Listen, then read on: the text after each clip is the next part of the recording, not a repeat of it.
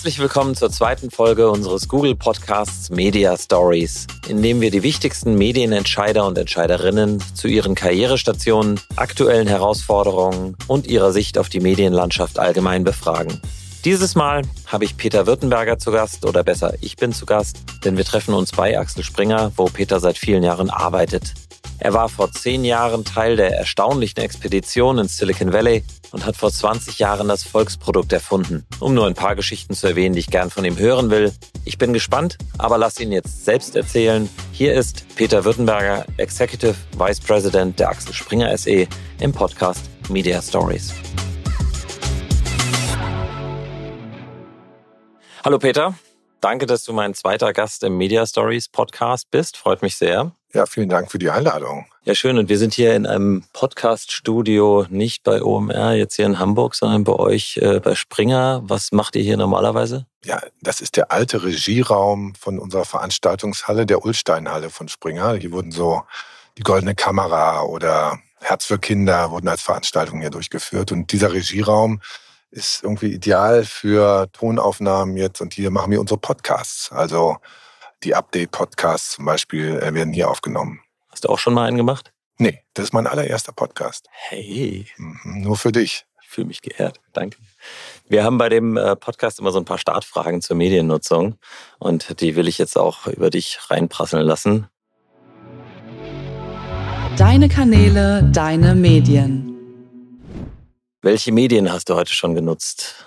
Äh, ja, ich höre eigentlich jeden Morgen, wenn ich aufstehe, den Steingart, den Podcast. Und dann äh, checke ich meine Update-App und gucke, was wichtig ist. Und ja, das ist so das, was ich morgens gerne mache. Und auch irgendwelche Printmedien? Ja, ich lese keine Zeitung mehr in Print. Die habe ich mir immer im Download bei Readly abonniert. Und da kriege ich so die wichtigsten Tageszeitungen für mich. Hast du was abonniert, so also jetzt im Hinblick auf Streaming? Ja, Streaming habe ich so das Klassische, also Amazon Prime und, und Netflix, ähm, Spotify und auch ja über, über Readly kriege ich nicht Streaming, aber da kriege ich halt Zugang auch zu internationalen Medien. Das finde ich ganz gut. Und bist du auf Social Media aktiv? Ja, in letzter Zeit immer weniger, weil ich auch so ein bisschen gemerkt habe, das lenkt mich sehr ab. Ich habe meine Social Media Apps jetzt alle in einen Ordner getan und dadurch kriege ich gar nicht mehr die Erinnerung. Also es ist eigentlich eine Entlastung. Ähm, auf Facebook schaue ich nach, wer Geburtstag hat. Das ist irgendwie das, das Wichtigste da. Ähm, Instagram, da sehe ich so, wo meine Freunde im Urlaub sind. Was ich am spannendsten finde, ist äh, LinkedIn. Also auf LinkedIn Beiträge von irgendwelchen interessanten Leuten aus der Branche, was deren News ist, was die zu sagen haben, das verfolge ich da am liebsten. Aber selbst posten auch? Posten selber tue ich wenig. Also mein Self-Marketing ist irgendwie zehn Jahre her, mache ich heute nicht mehr. Was ist für dich verzichtbarer, die gedruckte Zeitung oder das lineare Fernsehen? Eindeutig das lineare Fernsehen, das, da schaue ich mir vieles in den Mediatheken an. Aber die gedruckte Zeitung nicht mehr in Papierform tatsächlich, sondern eben über, über Readly. Dein Weg, deine Story. Du lebst seit über 20 Jahren in Berlin, kommst aber eigentlich aus Dortmund. Ist das deine Heimat? Ja, das Ruhrgebiet, eindeutig. Äh, in der Nähe des Westfalenstadions aufgewachsen. Borussia Dortmund, schwarz-gelb, pocht in meinem Herzen noch. Jetzt auch mehr und mehr Hertha hier in Berlin, aber ja, in Dortmund aufgewachsen. Dann ein Jahr mal nach Australien. Das war ein, ein toller Ausflug, mal für ein Jahr in der zehnten Klasse ins Outback, Goldgräberstadt. War gut, mal ganz weit wegzukommen. Sehr schön. Und dann hast du in Köln BWL studiert, wie ich auch. Hast davor aber noch eine Ausbildung als, also eine Lehre als Industriekaufmann gemacht. Ja. Hättest du beides aus heutiger Sicht nochmal so gemacht? Also hilft dir irgendwas davon, was du damals gelernt hast, noch heute? Noch heute weiß ich nicht, damals aber sehr und das macht man irgendwie. Damals, ähm, Junge, mach erstmal eine Lehre, dann hast du was in der Hand, hieß es so. Dann habe ich bei Siemens eine Ausbildung gemacht, konnte mir das Studium dann auch mitfinanzieren dadurch und konnte einfach mehr von diesen theoretischen Dingen, die man dann im Studium lernte, dann auch einordnen. Und ob ich es heute nochmal machen würde, weiß ich nicht. Heute geht ja alles viel schneller, man studiert schneller, man fängt eher mit dem Job an. Vielleicht würde ich heute eher ins Ausland gehen und versuchen, irgendwas nebenher zu machen, vielleicht ein Startup zu gründen oder eine andere Aktivität zu machen. Das Studium rechtzeitig abzubrechen, um ein Startup erfolgreich hochzuziehen. Zum Beispiel, ja. Beruflich bist du ein lupenreiner Medienkaufmann. Die erste Station hattest du bei der Bertelsmann Music Group in München. Und jetzt bist du schon seit über 20 Jahren bei Axel Springer. Wolltest du denn immer in die Medien oder ist dir das eher passiert? Ja, irgendwie hatte ich immer eine Passion für die Unterhaltung von vielen, vielen äh, Menschen. Ich bin natürlich auch geprägt so durch die 80er Jahre, als noch so die Lagerfeuer-Situation so in der Familie war, wenn man gemeinsam Wetten das geschaut hat. Davor Dallas. Ich bin noch mit dem Schwarz-Weiß-Fernseher aufgewachsen, so komisch das klingt, ja. Aber das hat mich schon immer fasziniert, die Unterhaltung von vielen, vielen Menschen. Und deshalb habe ich vielleicht auch dann im, im Musikbereich angefangen bei Bertelsmann Music Group. Habe da mit Bohlen oder Farian zusammengearbeitet. Das war so der Grundstein, ja. Und vor Springer warst du aber noch drei Jahre bei Yahoo als Geschäftsführer für Deutschland. Und dort hast du ja das Platzen der New Economy miterlebt, wenn ich das richtig einordne und gehört es damit eigentlich so zu den ersten Digitalen in Deutschland. Aber wie digital war das damals? Naja, das war natürlich absolute Goldgräberstimmung noch. Und äh, der Zugang zum Internet war ja noch vielen verbaut. Da ging es gerade so mit AOL und so einem 56K-Modem mit so einem Surren ins Internet rein. Aber da so als einer der ersten dabei zu sein, das war für mich eine Riesenchance und die habe ich wahrgenommen. Und ich erinnere mich noch, mein damaliger Chef bei Bertelsmann, Thomas Stein, der sagte, oh, Herr Württemberger, Sie wollen doch nicht da Telefonbuchverkäufer bei Yahoo im Internet werden, da diesem Verzeichnis, was soll das denn und so.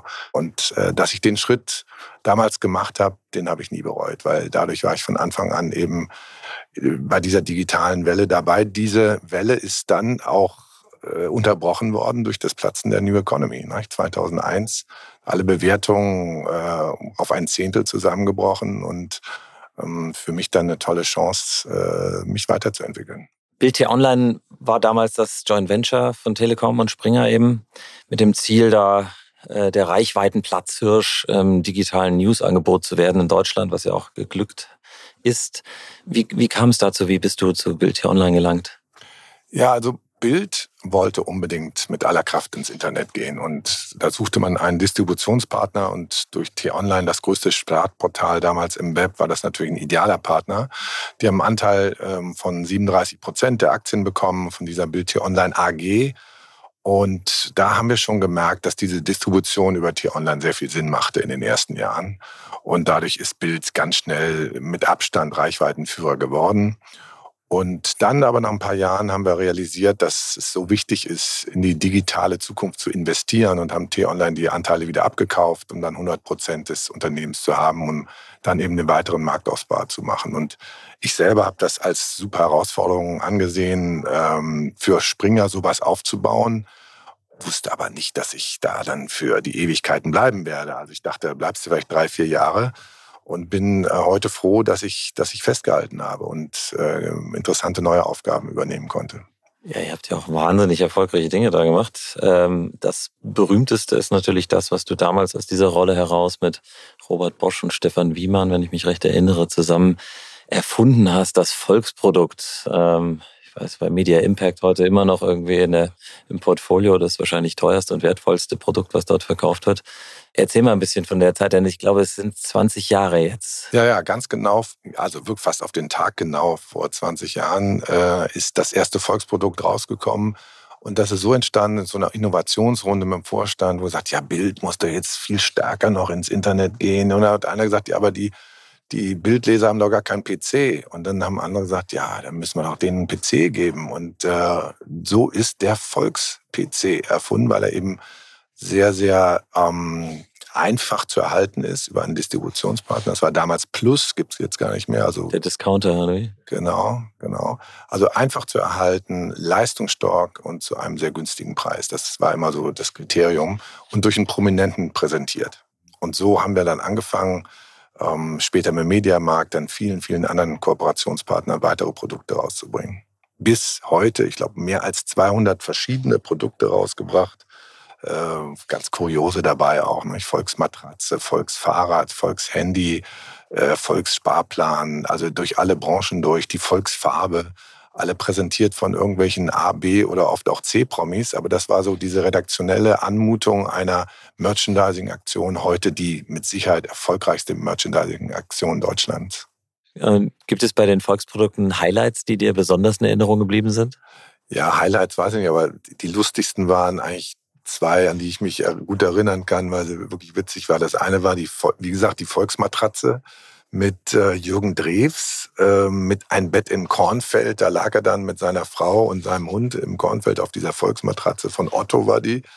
Äh, sehr witzig. Und dann, ähm, ja, dann war eine ganz schlimme Geschichte. Dieter Bohlen hatte sich frisch von Nadel Abdel Farag getrennt und die arme Nadel war also ohne Wohnung und ohne irgendwas, stand die halb auf der Straße, ist dann in eine Wohnung reingezogen und hatte keinen Spüler. Und da äh, war die natürlich perfekt in, unsere, in unseren Volksspüler zu integrieren. Die saß dann in der Bildzeitung groß und glücklich auf den neuen Volksspüler, den sie für 299 Euro gerade im Mediamarkt gekauft hat. Also es passte auch wunderbar. Dann haben sich Bild und Telekom ja, wie du gesagt hast, wieder getrennt. Äh, du bist bei Springer geblieben und wurdest Verlagsgeschäftsführer von Welt und Morgenpost. 2005 war das dann, wenn ich das richtig sehe. In der Welt ist dann unheimlich viel passiert. 20 Jahre lang, ich äh, war ja selbst mal bei Springer und äh, habe es erlebt als einen ständigen Veränderungsprozess. Wenn du heute auf die Welt schaust, also auf die Zeitung, äh, erkennst du sie noch wieder? Äh, ist noch was von dem übrig, was du damals geführt hast? Ja, heute ist alles viel mehr unter einer Marke geführt. Also früher war äh, Redaktion online und Print getrennt. Ähm, die haben wir erst langsam zusammenführen können. Früher waren einfach auch die verschiedenen Kanäle von online, später mobile, äh, dann social zu den Kanälen wie Print, damals ja noch mit der Welt kompakt, auch sehr getrennt. Also das alles unter einer Marke jetzt zusätzlich mit TV, mit der TV-Marke Welt zusammenzuführen, das ist heute eine ganz andere ineinander verwobene Welt, als äh, wir sie damals hatten. Und äh, ich glaube, das ist eine sehr, sehr erfolgreiche Geschichte dieser Marke bis heute. Und ähm, auch was die Finanzierung angeht, heute stärker auf digitale Abonnements zu setzen, das war daran war damals noch gar nicht zu denken. Ihr wart ja, glaube ich, damals die erste Redaktion, die Digital First gemacht hat. Genau. Und Print war nur eine, äh, eine nachgelagerte Stufe, was sich dann aus dem digitalen Content Pool bedient hat. Ja, das war eine kulturell auch eine große Umstellung nicht, für die Redaktion, das zu akzeptieren, dass Digital First ist. Das war bis dahin gar nicht dran zu denken. Print galt immer als das Unverrückbare bei Springer, aber da diesen Weg in die Modernität, in die Zukunft zu gehen und digital das schnellere Medium eben auch den Vorrang für die News zu geben, das war ein großer kultureller Schritt, der von der Welt als einer der ersten umgesetzt wurde. Und dann brauchte Springer einen Chef für den zentralen Vermarkter, der da gerade erst gegründet war oder gegründet wurde, über alle Titel hinweg. Und du wurdest Chief Marketing Officer oder Chefverkäufer. Äh, aus meiner Sicht ja eine Traumbesetzung, denn ich kenne keinen besseren Verkäufer. Ach, vielen Dank. Ähm, wirklich nicht. Ja, wie kam es dazu? Ja, irgendwie hatte ich schon vorher irgendwie den Ruf, sehr gut verkaufen zu können äh, hier im Hause. Matthias Döpfner hat irgendwann auch Cora Publikum gesagt, der Württemberger, der kann dem Papst auch ein Doppelbett verkaufen. ähm, insofern kam dann die Wahl auf mich. Die Idee war eben aus sieben kleineren Vermarktern innerhalb von Axel Springer einen starken crossmedialen Vermarkter zu formen. Und äh, ja, das habe ich gerne gemacht. Ich gehe gerne zu Kunden nur zu Agenturen raus. Ich versetze mich gerne in deren Probleme, in deren Ausgangssituationen und arbeite gerne mit denen eben solche Markenkonzepte, wie wir es dann auch mit Weltklasse gemacht haben oder mit anderen äh, Bildprodukten gemacht haben, diese crossmediale Verkettung von Print, von Online, von Digital, Advertorials, das, das hat uns damals äh, schon viel gebracht, auch ein großes Marktanteilswachstum gebracht bei Springer als Gesamtvermarkter dann. Deine Herausforderungen, dein Deep Dive. Wir kommen jetzt schon zum Deep Dive über die Herausforderungen der Medien, obwohl wir noch gar nicht mit deinen Karrierestationen durch sind. Das liegt daran, dass du in deiner Zeit als Chefvermarkter von Springer oder als Chef von Media Impact vor heute ziemlich genau zehn Jahren losgeschickt wurdest um eben genau die Herausforderung für die Medien vom Silicon Valley aus zu erforschen. Viele erinnern sich sicher noch daran, Kai Diekmann, damals der wichtigste Chefredakteur des Verlags, Martin Sinner als Chef und Gründer der damals wichtigsten Digitalbeteiligung Idealo und du eben als wichtigster Umsatzbringer des Hauses. Ihr wurdet einfach mal zehn Monate aus euren Jobs rausgenommen, um in Palo Alto in der Washington Avenue zu leben. Und ich weiß noch, dass das damals keiner so richtig verstanden hat. Ja. Was war genau der Auftrag? Vor zehn Jahren? Ja, wir haben das ganz am Anfang auch nicht so genau verstanden. Äh, wir wurden ins Büro von Matthias Döpfner gerufen und er hat gesagt, also wenn Axel Springer selber heute noch leben würde, äh, was würde er machen? Würde er sich äh, von Top-Beratern wie McKinsey oder oder Boston Consulting das ähm, Internet und dessen Zukunft erklären lassen oder würde er seine Top-Leute dorthin schicken, wo die digitale Transformation wirklich erfolgreich stattfindet, in Silicon Valley? Haben wir kurz nachgedacht, haben wir natürlich gesagt, Option B, weil wir haben schon den Braten ein bisschen dann gerochen.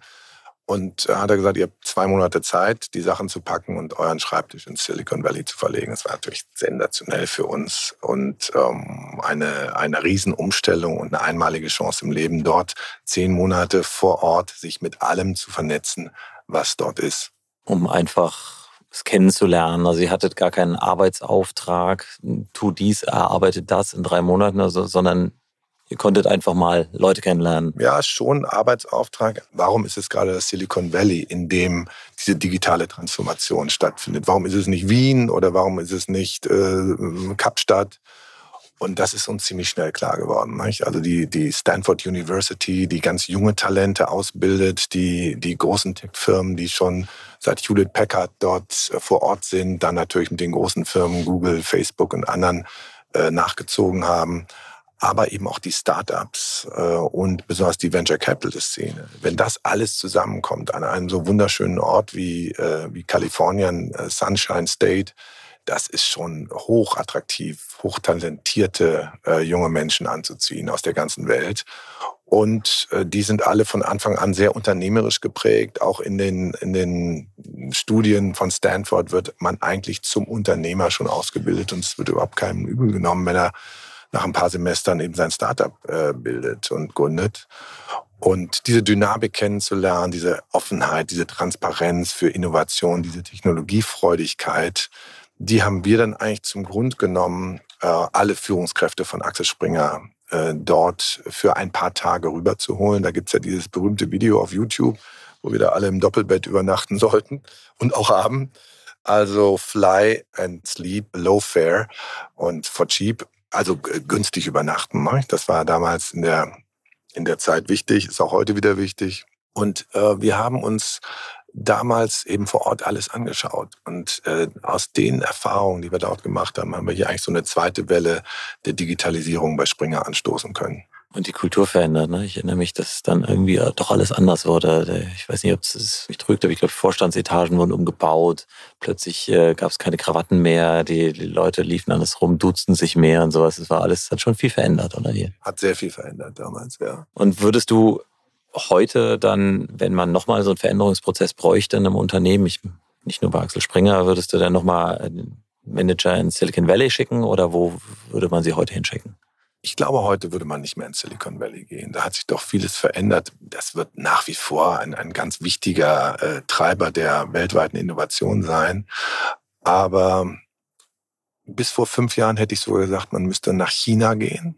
Äh, dort mit der Schnelligkeit, mit der äh, Kenntnis über Algorithmen, ähm, dort Know-how sich anzueignen, wäre sehr, sehr attraktiv gewesen. Äh, heute würde ich wahrscheinlich, also China geht im Moment einfach nicht, ähm, heute würde ich wahrscheinlich eher sagen, Israel, also Tel Aviv, wirklich beeindruckend, was dort entsteht oder entstanden ist und äh, vorangetrieben wird. Und auch gar nicht so unattraktiv ist Südkorea.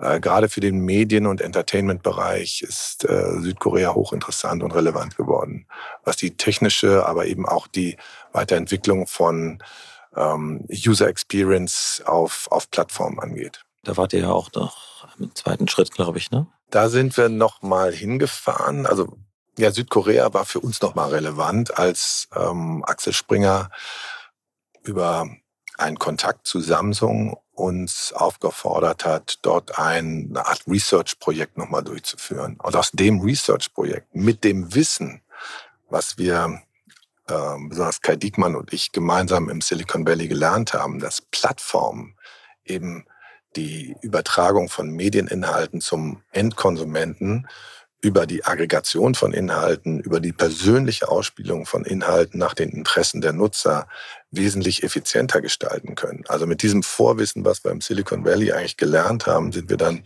nach Südkorea gegangen und haben mit Samsung gemeinsam in so einem Workshop über mehrere Wochen ein neues Produkt entwickelt. Ähm, das war der Grundstein dann für Update, der strategischen Kooperation zwischen Axel Springer und Samsung. Und Update ist heute eine der äh, führenden mobilen News-Apps in Europa mit mehr als 30 Millionen äh, monthly unique Users geworden. Das fand ich ja eh faszinierend, weil äh, nachdem ihr im Valley wart, gab es ja sehr viele Initiativen rund um Eigengründung und was man digital alles neu starten konnte. Und was man immer ein bisschen belächelt hatte damals, äh, ich gehöre wahrscheinlich auch dazu, der gesagt hat, naja, Eigengründung aus dem, aus dem Konzern heraus, auch noch mit Managern, die angestellt sind, das kann nicht funktionieren. Die haben nicht den Hunger, die sind nicht bereit, monatelang auf einer Getränkenkiste zu sitzen und zu arbeiten, weil sie nicht beteiligt sind an dem Ganzen, weil sie ihr warmes Gehalt auf dem Konto haben. Das, das funktioniert nicht. Aber äh, dann hast du es gerade gemacht mit Update mhm. und das war am Ende erfolgreich. Habt ihr, was habt ihr anders gemacht? Denn es gibt ja tatsächlich sehr, sehr viele Eigengründungen aus dem Management, die scheitern. Ja, absolut. Nein, wir sind an das ganze Thema mit einer unglaublichen großen Offenheit rangegangen. Wir haben ja äh, in Silicon Valley gelernt, dass nur über Transparenz, nur über ein großes Engagement für neue Dinge ähm, unternehmerischer Erfolg zu realisieren ist. Und an Update sind wir mit einer ähnlichen Offenheit rangegangen. Also die Einbindung von Wettbewerbsmarken zu Axel Springer in ein gemeinsames Produkt, das war ja völlig neu für Axel Springer. Dass also Spiegel, Fokus, dass die FAZ und andere Marken in unser Produkt integriert sind, das hätten wir früher ja nie gemacht. Das ist ein, ein Punkt der Offenheit. Äh, der andere Punkt der Offenheit ist von vornherein mit einem strategischen Partner ein Produkt aufzubauen. Also nicht aus einer Einzellösung heraus, was man klassisch früher, wie man vielleicht eine Zeitung oder eine Zeitschrift auf den Markt gebracht hat, sondern gleich mit einem strategischen Partner zusammen so etwas zu machen. Und dann auch eine kulturelle Offenheit. Also sich äh, von vornherein international aufzustellen. Wir haben Update ja von vornherein in mehreren Ländern gestartet, sind dann sehr schnell auf mehr als 30 Länder gewachsen. Auch die Mitarbeiter bei Update sind zum größten Teil aus dem Ausland auch rekrutiert. Äh, die Führungsmannschaft von Update äh, besteht ähm, aus einem Team mit koreanischem, mit äh, polnischem, mit kolumbianischem Hintergrund. Also das war für uns von Anfang an selbstverständlich und hat uns geholfen, eine sehr, sehr große Diversität aufzubauen in dem Unternehmen. Und das hat uns geholfen, in der Schnelligkeit, in der Akzeptanz nach außen und eben auch in diesem kulturellen Speed, den du brauchst, um sowas als sozusagen als ähm, Content-Keimzelle aufzubauen, die dann über die vielen Länder explodieren kann. Jetzt machst du Update ja gar nicht mehr, sondern machst strategische Partnerschaften. Ich kann mir vorstellen, du kannst wahrscheinlich nicht so viel darüber erzählen weil das meiste geheim sein dürfte. Aber gibt's was, äh, was du teilen kannst? Ja, das ist gar nicht so geheim. Wir haben ja mehrere Kooperationen schon bekannt gegeben, zum Beispiel die große Kooperation mit äh, Meta, also mit Facebook oder ähm, mit Outbrain und Tabula. Was wir da machen, ist folgendes. Nach einigen Jahren des Wachstums, besonders im Ausland, Axel Springer hat ja heute ein Vielfaches der Nutzer, die wir im Inland haben, haben wir im Ausland. Äh, wir haben insgesamt knapp 400 Millionen Monthly Unique User ähm, davon äh, mehr als 300 Millionen im Ausland, insbesondere in den USA. Und dadurch sind wir schon auf unserem Weg, äh, einer der global führenden Medienunternehmen zu werden im digitalen Publishing-Bereich äh, näher gekommen. Und mm, somit sind wir eben auf Augenhöhe auch mit den Plattformen mit denen wir äh, verhandeln, damit unsere Inhalte auf deren Plattform distribuiert werden, aber auch Marketing-Commitments gegenseitig eingegangen werden, Technologieaustausch für Werbevermarktung etc. Und das ist die Möglichkeit für so ein kleines, sehr schlagkräftiges Team, was ich leite, auf Top-Level ähm, äh, in den USA diese Gespräche zu führen, um diese strategischen Kooperationen nicht nur abzuschließen, sondern sie über die Jahre eben auch weiterzuentwickeln. Und das ist eine neue Ertrags- und Ergebnissäule für Springer. ähm, die wir ja mit einem kleinen Team machen, aber eben ein Team, was sehr erfahren ist, auf äh, diese neuen Partnerschaften eben auch einzugehen. Jetzt hast du ja sehr viel gesehen in den digitalen Medien, äh, international, aber auch in Deutschland. Wie blickst du auf den Markt insgesamt von den digitalen Medien? Worin siehst du die größten Herausforderungen für Springer Mediengeschäft, aber auch für, auch für den Markt in Deutschland an sich? Ich sehe eigentlich weniger die Herausforderung heute in der Content-Erstellung. Da hat man schon in den letzten Jahren wirklich Top-Erfahrungen gemacht. Und wir sehen das ja auch, wenn wir unsere Teams äh, wie ein Paul Ronsheimer oder so in, in der Ukraine unterwegs haben, wie dort Inhalte erstellt werden, äh, mit welchen teilweise simplen Mitteln, also äh, mit äh, simplen Kameras und Direktübertragung. Hm, also Content-Erstellung ist nicht mehr so das Thema. Das war es eher früher, weil die technischen Möglichkeiten eben auch viel, viel besser geworden sind. Ich sehe eher das Thema der Content-Distribution. Also dadurch, dass die Plattformen teilweise eine Gatekeeper-Funktion zum Endkunden eingenommen haben, müssen wir da über die richtigen Distributionswege auch verteilt sein. Und mehr und mehr sehe ich das Problem der Monetarisierung als Herausforderung weil äh, digitale Werbeerlöse eben zu großen Teilen äh, zu den Plattformen wandern und nicht mehr zu den klassischen Publishern.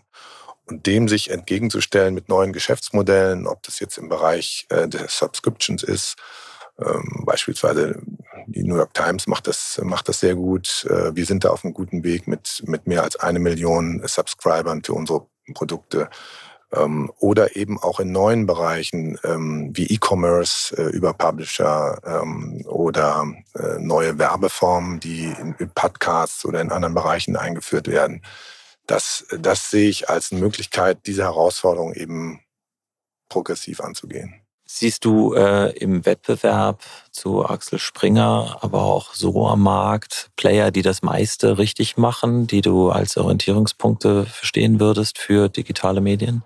Ich finde eigentlich, da machen äh, viele einiges gut. Ähm, ich nehme den Blick dann eher ins Internationale. New York Times hatte ich gesagt, was Subscriptions angeht. Ich finde aber auch, dass News Corp insgesamt wirklich ein gutes äh, Geschäft da aufbaut. Na klar, auch mit Sky. Bloomberg Media macht ein sehr innovatives Geschäft in, in vielen Bereichen. Ähm, es kommt letztlich doch darauf ein, dass du als Medienhaus eine gewisse Customer Centricity beibehältst, also eine Fokussierung auf den Kunden, auf einerseits den Nutzer im digitalen und natürlich auch auf die Werbekunden. Und wenn du dein Geschäft auf beides konzentrierst und aufrichtest, also dich im Grunde genommen mehr mit dem Markt als mit dir selber beschäftigst, dann können sich auch deutsche Firmen, glaube ich, sehr, sehr gut behaupten auf dem Markt. Also blickst du optimistisch auf die Zukunft der digitalen Medien? Für die nächsten äh, ein, zwei Jahre wird es sicherlich ein bisschen schwieriger sein im Rahmen von der Rezession, da große Wachstumssprünge zu machen. Aber das gibt ja dann auch wieder die Gelegenheit, sich ähm, zu fokussieren auf das Wichtigste, sich vielleicht ein bisschen zu restrukturieren und dann aus dem Gelernten wieder die richtigen neuen Initiativen zu fahren. Ja, ich sehe dem schon optimistisch in die Zukunft. Deine Meinung, deine Thesen. Wie glaubst du, wird die Medienwelt in drei Jahren aussehen? Wird es äh, ein Zeitungssterben geben? Wird es den Niedergang des linearen Fernsehens geben? Äh, es gibt ja ganz viele Veränderungsartikel immer in der Presse. Ja, ich bin jetzt ja mehr als 20 Jahre hier im gleichen Unternehmen und nach wie vor werden Zeitungen gedruckt und auch gekauft. Ähm, nach wie vor strahlen wir Welt über ähm, analoges Fernsehen aus. Also der Todgesang von einzelnen Bereichen, der darf nie zu früh kommen. Die halten sich immer noch ganz gut, aber ich glaube, das darf einen nicht äh, davon abbringen, eben die neueren, innovativen Wege zu gehen. Deshalb glaube ich schon, dass sowas wie im Moment dieser Trend nach Shortform-Videos, äh, der von TikTok angestoßen wurde, der jetzt gerade von großen Plattformen ähm, wie, wie Meta und Google und anderen im Grunde genommen fast schon kopiert wird, dass das uns für eine Zeit lang prägen wird. Ähm, auch die Überlegung, wie können Algorithmen ähm, Zielgruppen an das Produkt binden, äh, ihnen also die Nutzung des Produktes einfacher machen, mit den Grenzen auch, dass bestimmte Zielgruppen, vielleicht auch Kinder, dann süchtig werden. Das sehe ich eher das Problem bei, bei TikTok, dass äh, junge Leute da einfach hängen bleiben irgendwann und, und sich vom äh, bekloppten Video zum nächsten bekloppten weiterswipen. Also alles hat seine Grenzen, aber damit muss man sich beschäftigen. Ähm, und das sind natürlich auch wieder Möglichkeiten für klassische Publisher in den Bereich neu zu investieren und das über Plattformen entsprechend auszuspielen. Und für dich persönlich, äh, was glaubst du, wo du in drei Jahren sein wirst? Oh ja, das ist, ähm, eine Prognose ist immer schwierig. Im Moment mache ich das wahnsinnig gerne, was ich mache, weil ich sehe, dass es ein guter Beitrag ist zum Wachstum des Gesamtunternehmens. Ähm, ich hätte, wie gesagt, mir nie vorstellen können, dass ich 20 Jahre bei Axel Springer bleibe. Äh, jetzt würde ich ähm, nicht in Frage stellen im Moment, dass ich nicht auch die nächsten zehn Jahre auch hier bleibe. Mir macht es wahnsinnig viel Spaß. Merkt man. Peter, vielen Dank. Wann sehen wir uns äh, wieder? Ja, ich würde sagen, auf der nächsten Sommerparty von Google, wenn ihr mich einladet. Äh, unbedingt. Ich war immer noch nicht in eurem äh, neuen Springer-Gebäude. Dann gehen wir gleich mal rüber, zeige ich dir. Machen wir. Danke dir, Peter. Hat mir Spaß gemacht. Danke für die Einladung. Super. Und das war sie nun, die zweite Folge von Media Stories. Für mich war es ein wunderbarer Ritt durch die deutsche Mediengeschichte, die Peter Württemberger begleitet hat. Ich will jetzt unbedingt mal wieder nach Israel und mir nochmal das YouTube-Video von der Springerreise nach Palo Alto ansehen. Ich habe aber auch viel Neues über die Herausforderungen der digitalen Medien gelernt und natürlich, worin das Geheimnis der konzerninternen Gründung von Upday lag. Und was Dieter Bohlens Ex-Frau mit dem Erfolg eines Haushaltsgeräts verbindet. Mir hat's großen Spaß gemacht und ich freue mich schon auf die nächste Folge von Media Stories. Ich hoffe, ihr seid dann wieder dabei. Vielen Dank fürs Zuhören und bleibt digital. Dieser Podcast wird produziert von Podstars bei OMR.